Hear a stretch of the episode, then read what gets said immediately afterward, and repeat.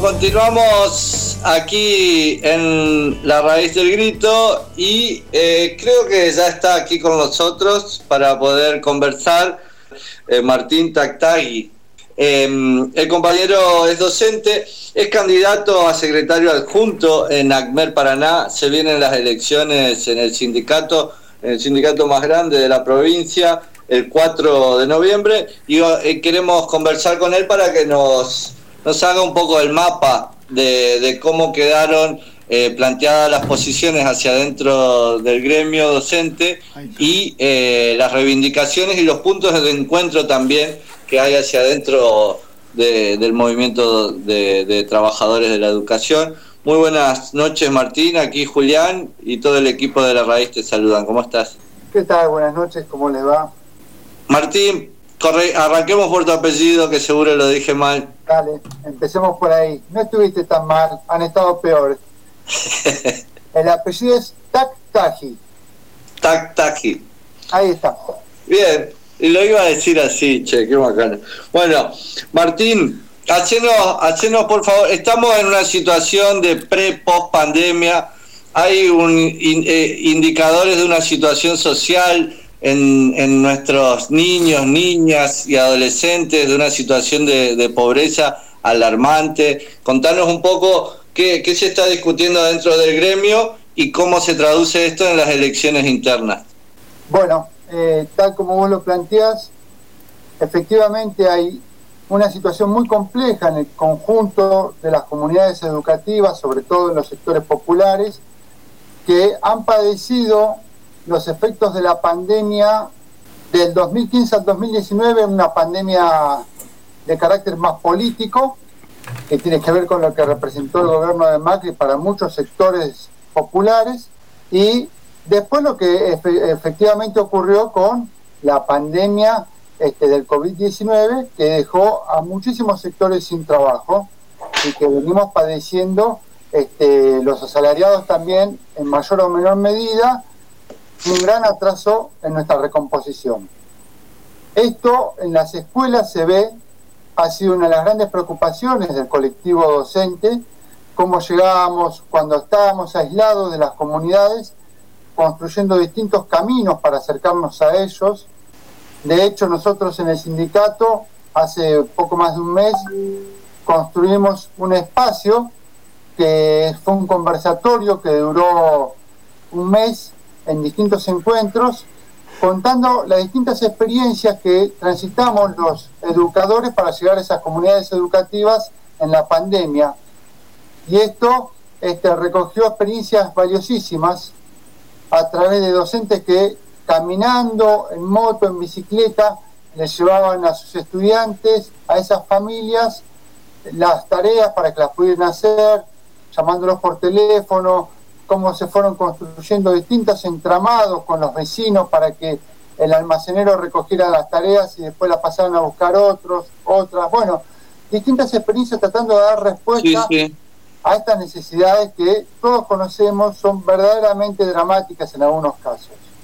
Esto de alguna manera nos hace, nos convoca a los docentes a seguir pensando cómo llegamos a esos sectores de la mejor manera posible y también cómo entre nosotros empezamos a reconstruir un vínculo que, este, que es importante, que deriva en una experiencia colectiva electoral que, bueno, podemos ahora conversar sobre eso también, pero que está atravesado por, por lo que representó la pandemia, ¿no?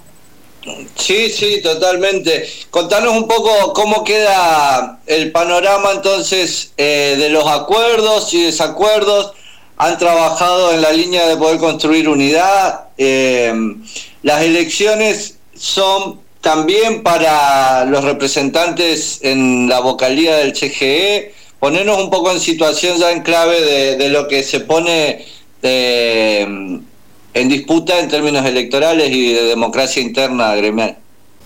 En relación, a ver, nosotros tenemos ahora el 4 de noviembre las elecciones gremiales hemos encontrado un espacio para discutir junto a, eh, yo soy miembro de, la agrupación Rojo y Negro, primero de mayo, y hemos encontrado un espacio de discusión a partir de lo que transitamos en estos años de democracia interna que nos ha permitido encontrar acuerdos y comprender que es un momento político para defender el gremio de la mejor manera posible frente a los avances que atacan la entidad sindical.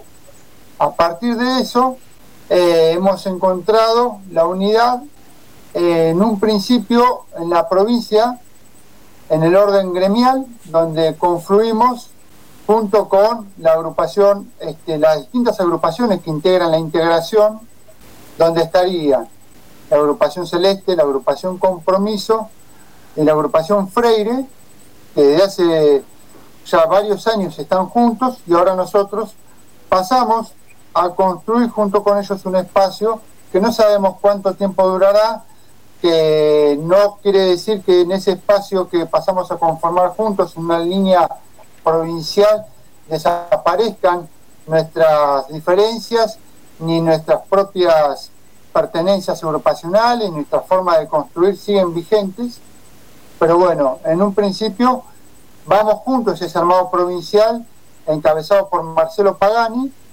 y también en la vocalía del CGE encabezada por nuestra compañera Susana Coño, que actualmente es secretaria general de ACMER Paraná y que ya durante dos periodos fue vocal gremial de el CGE hasta el 2015.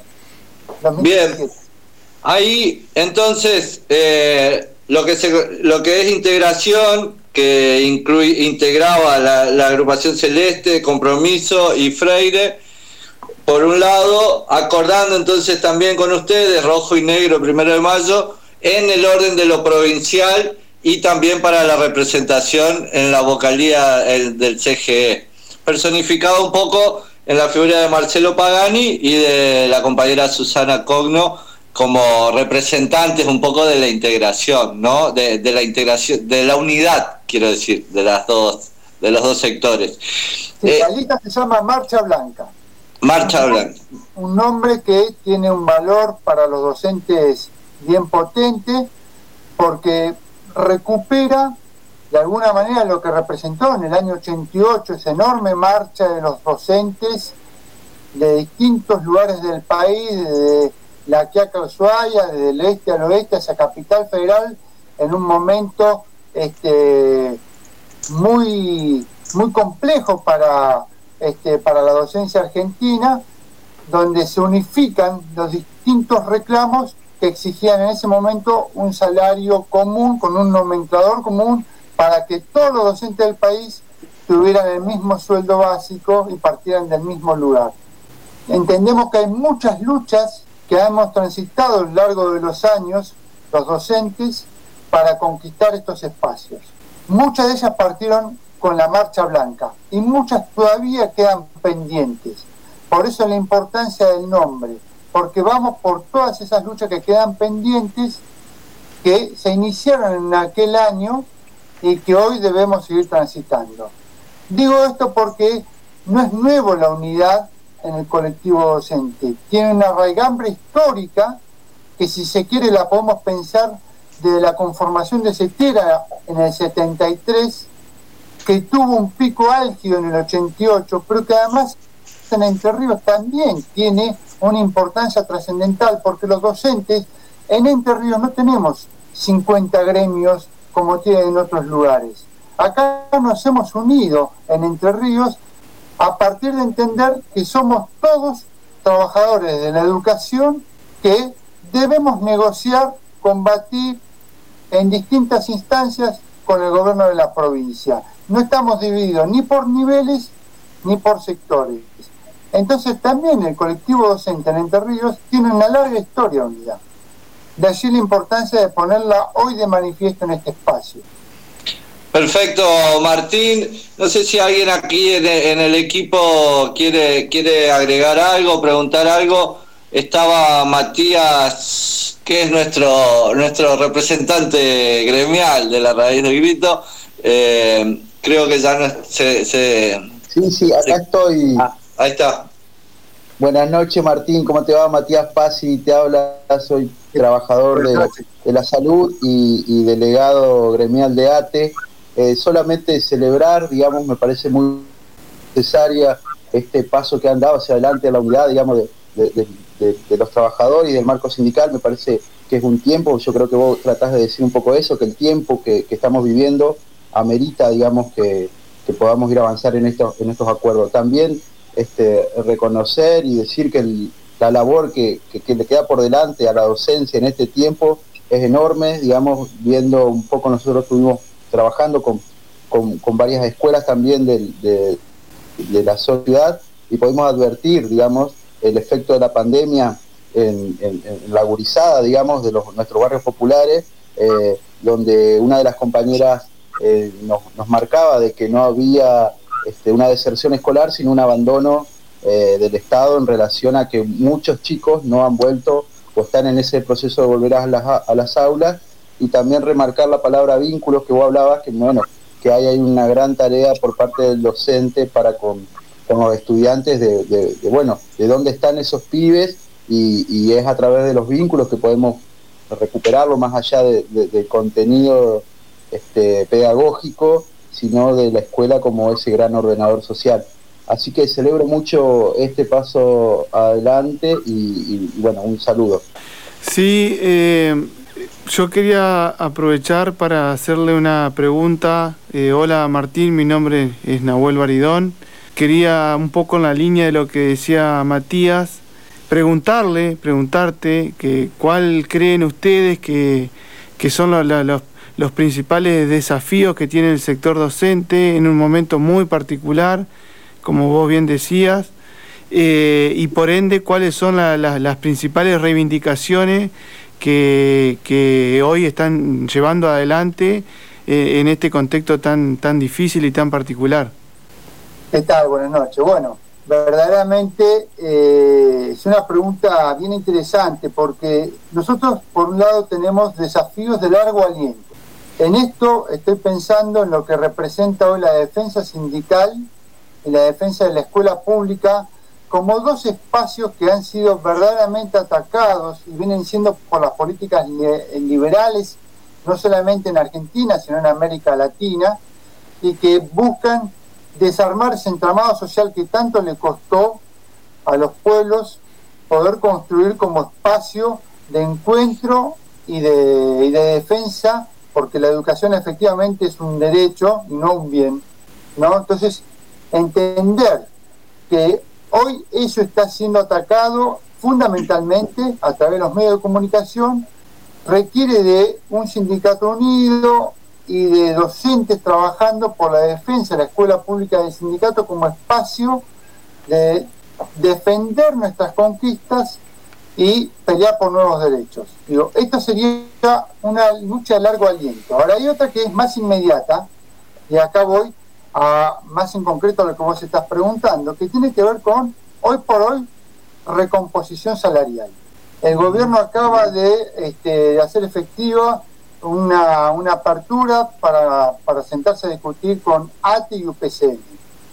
Nosotros en el último congreso, que se realizó hace dos semanas, pedimos una reapertura salarial. Ustedes tengan en cuenta que este año nosotros vamos a tener una recomposición del 35% y el año pasado fueron del 15%. En dos años, una recomposición salarial del 50%, cuanto en inflación va a ser ampliamente superior al 80%, exige y es necesario que el gobierno nos reciba para volver a discutir las condiciones salariales. Pero también estamos exigiendo nuevas pautas para discutir las, este, las relaciones laborales. Y esto tiene que ver con lo que significó la pandemia. Nosotros tuvimos un enorme desgaste y pérdida de las comunidades educativas producto de la falta de conectividad.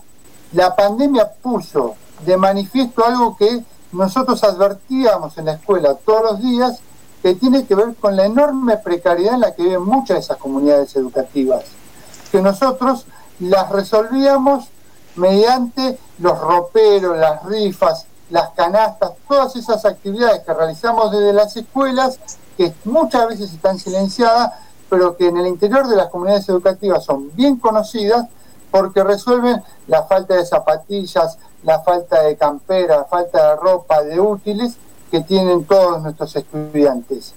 Pero al mismo tiempo hoy la conectividad puso de manifiesto las diferencias que hay entre los distintos estudiantes y sobre todo cortó el comedor.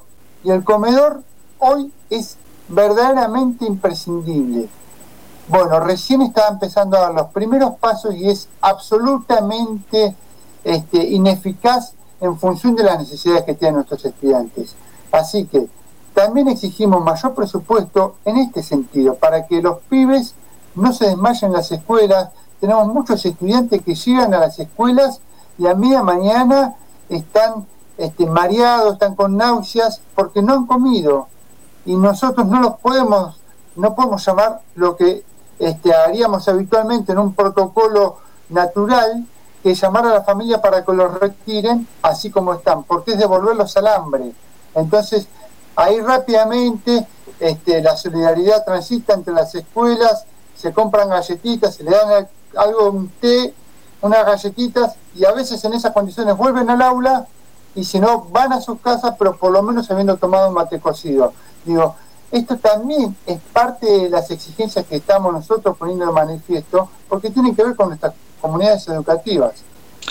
Martín Tactaje, muchas gracias por, por esta conversación y por todos los gestos de unidad y de construcción hacia adelante, por, por lo que falta aún conquistar y en defensa de lo conquistado. Muchas gracias.